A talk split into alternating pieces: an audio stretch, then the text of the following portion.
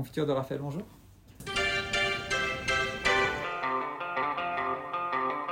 Rocher Double, le podcast qui explore la filière d'exception alimentaire en France. On vous parle des producteurs de l'assiette au champ.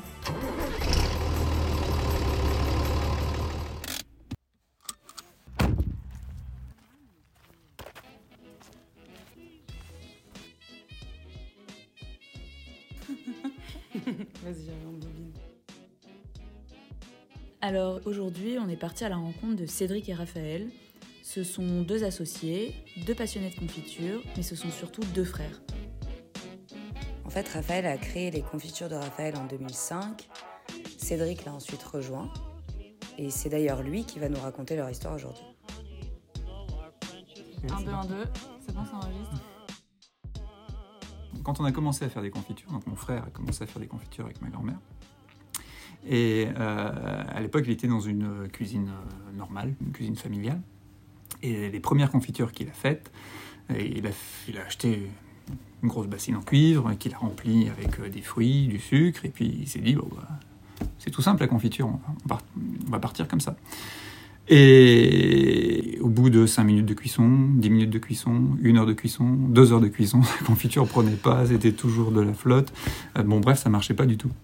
Et du coup, ils se sont posé la question de savoir euh, comment, on, comment on faisait pour faire de la confiture. Et donc, ils ont eu l'idée de tout simplement de réduire les quantités. Partant de leur erreur où ils en avaient mis beaucoup trop, ils sont allés à l'extrême et ils se sont dit, bah, on va essayer de faire l'inverse et d'en mettre euh, très peu. Et là, c'est parti. Euh, ça a cuit très vite, c'est monté très vite en température. Et en fait, ça a donné des confitures qui avaient un goût qui, était sympa. Voilà, c'était tout simplement bon. c'était tout simplement très bon.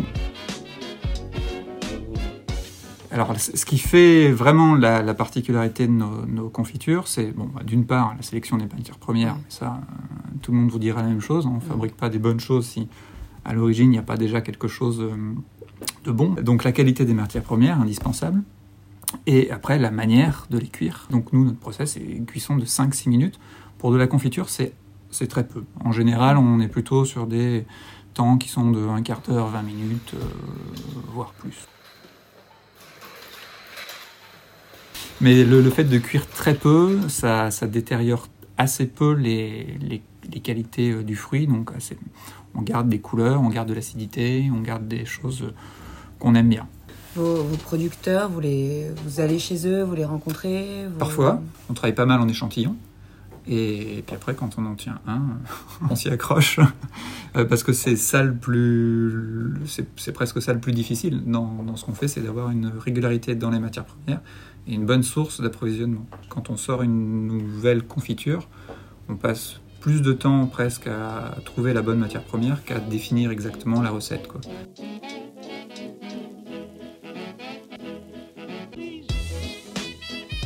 Et vous favorisez majoritairement des producteurs français, locaux Alors, euh, ouais. D'exception, si Euh, possible. D'exception, si possible. On favorise un peu, pas inconsciemment, mais c'est vrai qu'en général, ce qui est fait en France est de meilleure qualité que ce qui est fait ailleurs. Après, il y a des choses qui poussent pas en France. hein. Euh, Le fruit de la passion, le calamansi, donc les- tous les fruits exotiques, c'est pas en France. Et il y a des produits qu'on fait venir, comme la griotte, la myrtille, Mm. parce que la qualité, franchement, on la trouve meilleure euh, là-bas que ce qu'on a goûté en France. On n'est pas des ayatollahs du produit en France, on essaye de prendre vraiment euh, ce qu'il y a de bon. Euh, et je vous dis, ce qu'il y a de bon, c'est souvent en France, mais il y a des exceptions. Les autres pays font aussi des très bonnes choses. On n'est pas focalisé sur le locavore, produit local. voilà. Sinon, on ferait que des kiwis, des pommes et des Ouais, fraises en. Bretagne, on serait un peu limité. Quoi. Et l'agriculture raisonnée ou le bio Parce que c'est des problématiques qui euh, On se pose euh, euh, pas tous les jours la question, mais souvent. Euh, parce que vous savez que les fruits sont quand même assez traités, il y a tout ce problème de pesticides, d'insecticides qui, qui commence à devenir problématique. Donc on se pose la question de passer beaucoup de choses en bio. Alors l'inconvénient, c'est d'avoir un, un site de production et de faire du bio et du non bio ensemble, c'est un peu contraignant. Euh, du coup, c'est ça qui nous ralentit un peu. Voilà. Tout ce qui est agrumes chez nous, donc euh, citron, orange, pamplemousse, euh, les pommes, les poires, ça on prend 99% c'est que du bio, mm. euh, parce que c'est des fruits qui sont super traités avec des, des cires, des résines dessus qui résistent à beaucoup de choses, à la cuisson notamment, euh, au lavage, on n'en parle même pas. Donc là, on prend que du bio. Mais euh, pour les petits fruits rouges, où là, où là il y a quand même pas, un peu moins de traitement, là on est un peu plus souple. Mais la tendance à aller vers le bio, euh, je pense qu'on va y venir.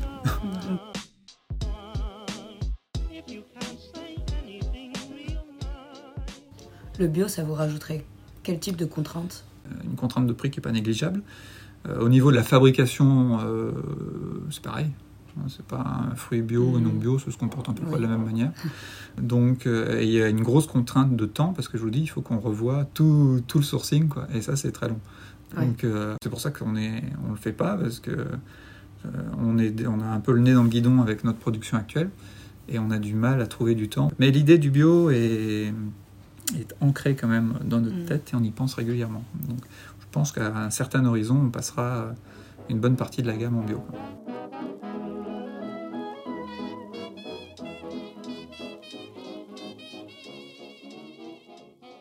Mon père avait un cabinet d'expertise comptable, donc euh, j'imaginais euh, prendre un petit peu la suite de son, de son cabinet. Et puis, et puis je, si on peut dire, je suis tombé dans la bassine de, des confitures.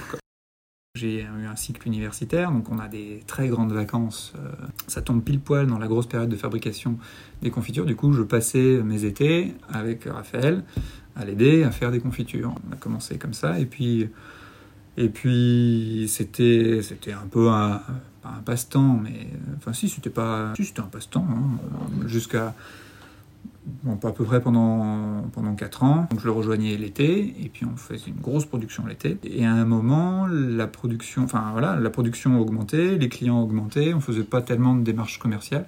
Ça marchait bien, et euh, il y avait quand même quelque chose à faire. Quoi. Enfin, je me suis dit, tiens, c'est, c'est quand même amusant de, de, produire quelque chose, c'est quand même plus sympa que d'être assis derrière un bureau tout, tout le temps. Et je me suis dit, bah, j'arrive à la fin de mes études, on essaye de faire, euh, de lancer quelque chose dans les confitures. Et en fait, tout de suite, ça a bien donné.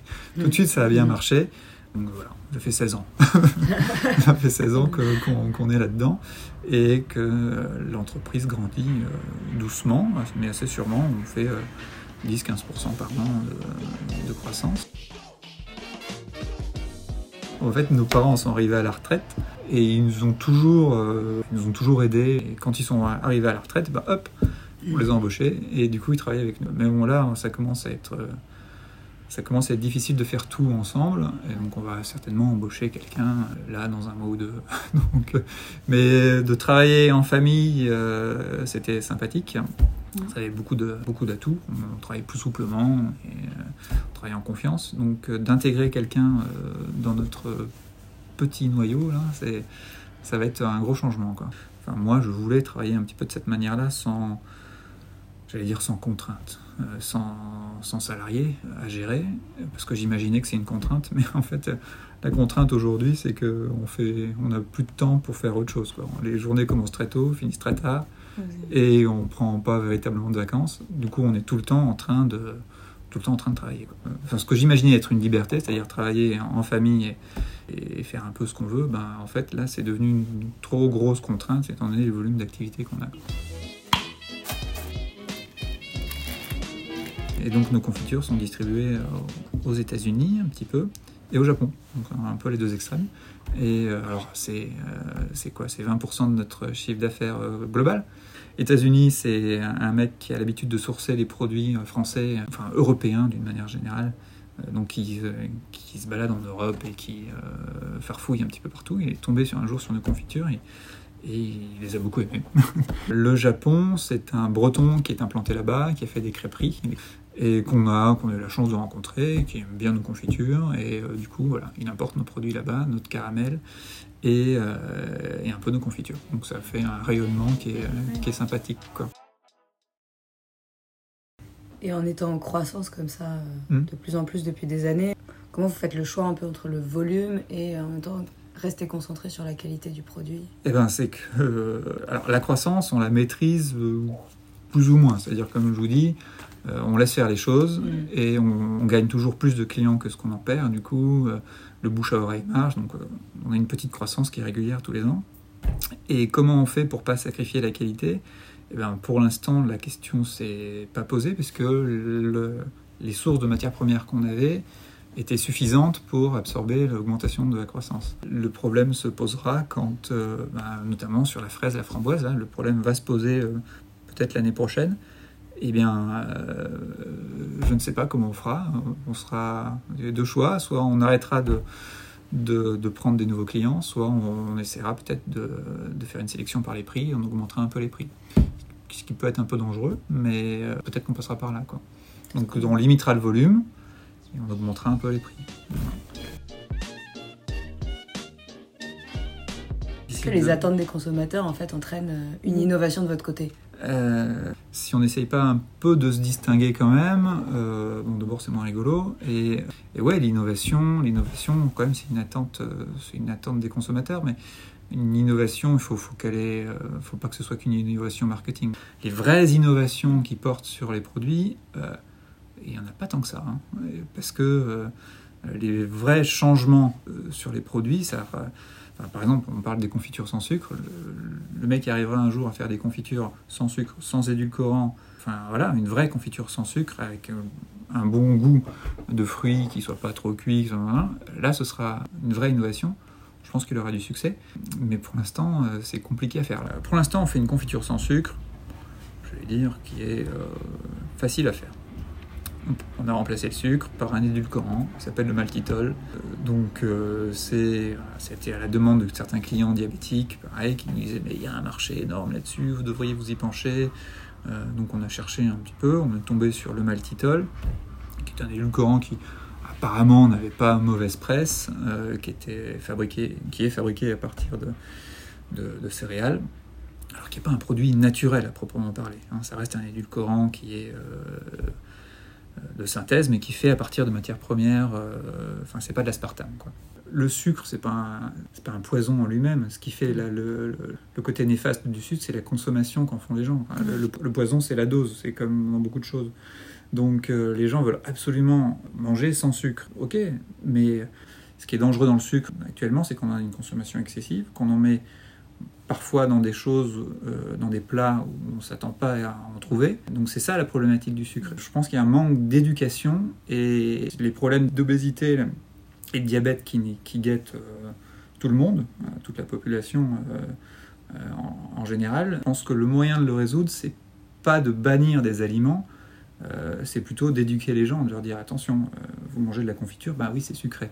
Vous buvez euh, du jus de fruits, ben c'est hyper sucré. Donc il faut plutôt, je pense qu'il faut plutôt éduquer les gens que de bannir le sucre. Enfin, mmh. moi je le vois plutôt comme ça. Alors de temps en temps je me dis, ouais, je me pose des questions, quand je vois la réaction des gens vis-à-vis -vis du sucre, je me dis, les confitures c'est pas l'avenir. Hein.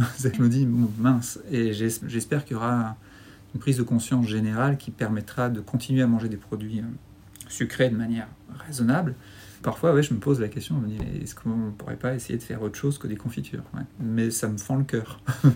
Parce que euh, si on les consomme raisonnablement, il n'y a pas de problème. Mais il y a beaucoup de confitures. Les confitures allégées qu'on voit, c'est une catastrophe. Quand on regarde la composition derrière, en fait, c'est allégé en fruits. Il, y a, de l'eau. Le taux de sucre total est plus faible qu'une confiture traditionnelle mais ça a moins de goût, les gens en mangent plus, et en plus, euh, il y a moins de pourcentage de fruits que dans une confiture traditionnelle. Donc faire une vraie confiture sans sucre, euh, c'est un peu un challenge.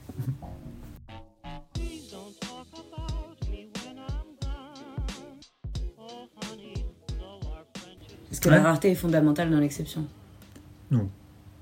Il y a plein de produits qui sont très bons et qui sont ouais. euh, faits de manière intensive. Quoi enfin intensives, qui sont pas forcément rares. Mais est-ce qu'il faut, qu'il faut aller vers le produit d'exception? Forcément, il faut nourrir tout le monde et il faut bien les nourrir. Ouais. Ce qui serait bien, c'est qu'on change un peu de manière de faire et qu'on nourrisse tout le monde avec de la qualité plutôt que de manger une tomate ou un steak dans lequel il y a 50% de flotte. En manger un peu moins et puis euh, d'être nourri pareil quoi. Donc, euh, mais là, je crois que c'est un peu une, il y a eu une dérive de la, à la fois de l'industrie qui a essayé de, de, de, produire beaucoup et des consommateurs qui ont cru que la, la, la richesse était de manger beaucoup. Et en fait, la richesse, c'est de manger bien. Quoi. Mais ça va revenir, c'est des cycles, il hein, ne faut pas être trop pessimiste. Mais il faut parfois être un peu secoué pour changer, changer ses habitudes alimentaires. Quoi. Parce que c'est la facilité hein, d'aller en grande surface, de prendre son jambon qui est pas cher. Et, mais tout le monde fait ça. C'est une, une, question d'habitude. C'est une question, euh... ouais, tout à fait. Ouais. Et alors savoir est-ce que c'est les consommateurs qui vont changer ou est-ce que c'est les industriels ou des producteurs qui vont euh, pressentir le euh, besoin des consommateurs, euh, qui va commencer En fait, tout, tout se fait en même temps.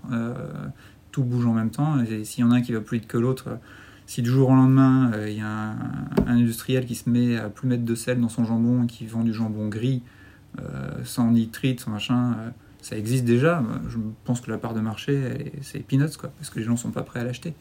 Donc, euh, il y a des prises de conscience des deux côtés, mais il faut que les deux se rencontrent. Donc, euh, c'est ça qui prend du temps. Quoi. Nous, dans notre domaine, bah, on essaye de faire des confitures euh, moins sucrées, mais on n'a pas de chance. Hein. Nous, notre confiture, la confiture, c'est un produit qui, à la base, doit être sucré. Mm. Donc, on continuera certainement à faire des confitures sucrées, en espérant que les gens changent un peu là s'informent et euh, changent leur manière de consommer. Donc euh, on croise, enfin moi je croise les doigts là-dessus pour l'avenir. Vous vous sentez plutôt chef, artisan ou producteur? Alors chef dans le sens chef de cuisine. Euh, alors je me sens pas chef parce que parce que j'ai pas fait d'études de, de, cuisine et que je m'aide pas une brigade. Je me sens artisan, ouais peut-être plus producteur. Ouais, je, dirais plus dans cette. Euh, c'est difficile à définir euh, l'artisanat pour, euh, pour moi. Parce qu'on a une, on a une taille qui n'est pas microscopique par rapport à d'autres plus petits. On est microscopique par rapport à d'autres. Donc on a une taille qui est, qui est, relative. Mais on est quand même, on est quand même un petit peu automatisé. On est et l'artisanat, je place. Euh, enfin, c'est difficile à, c'est difficile à décrire quoi. On est plus euh, l'artisanat, je le place vraiment au, niveau de la sélection du fruit et de la cuisson. Ça, c'est le cœur du c'est le cœur de notre métier, mais après, on est un peu. Euh, voilà, on produit pas 100 pots par jour. Est-ce que l'artisanat, c'est faire des petites quantités, tout faire à la main? Ou est-ce qu'on a le droit d'avoir un peu d'électricité, d'avoir des machines? Voilà, notre savoir-faire, c'est la sélection du fruit et sa cuisson. Après, le jour, euh, je sais pas si un jour on fait un million de pots et que je vous, je vous dis, mais on, sélectionne nos fruits et on les cuit au mieux, euh, c'est au client de dire si on est artisan ou pas, je pense. C'est difficile de dire qu'on est artisan. Mais mm. plus producteur que cuisinier quand même. Le challenge pour nous aussi, c'est de de produire une certaine quantité de bonne qualité. Produire des confitures en petite quantité et de très bonne qualité, je vais dire c'est possible. C'est facile dans le sens où il n'y a pas la contrainte du volume. Euh, ce qui est amusant et intéressant, c'est d'avoir un volume, enfin de, faire beaucoup et bon. C'est ça c'est rigolo. Et du coup, je me sens plus producteur dans ce sens-là que euh, petit artisan ou chef. Ou grand artisan, parce qu'il y en a sans doute des très grands. J'ai rien contre les artisans. Euh, mais euh, ouais, moi, ce qui m'a mis, c'est de produire, c'est de développer l'outil de production que vous avez vu en bas, de, de trouver des solutions pour pas être coincé derrière sa bassine à tourner, à regarder la confiture cuire. Donc l'idée, c'est de, de, faire un volume, mais de, bien le faire. Quoi. Donc la petite question qui tue, elle n'était pas facile, mais... Un grand merci en tout cas Cédric pour cet entretien et pour le temps que vous nous avez accordé. Merci aussi infiniment pour la visite des productions des confitures. On était ravis avec Emmanuel d'avoir pu découvrir les coulisses des confitures de Raphaël. Du côté de l'équipe Boucher Double, on part demain en Champagne rencontrer Régis Poissinet qui est producteur d'un champagne d'exception. Il va nous parler de son produit, de ses méthodes et de son savoir-faire. Et on aura l'occasion de vous parler de tout cela dans notre prochain épisode.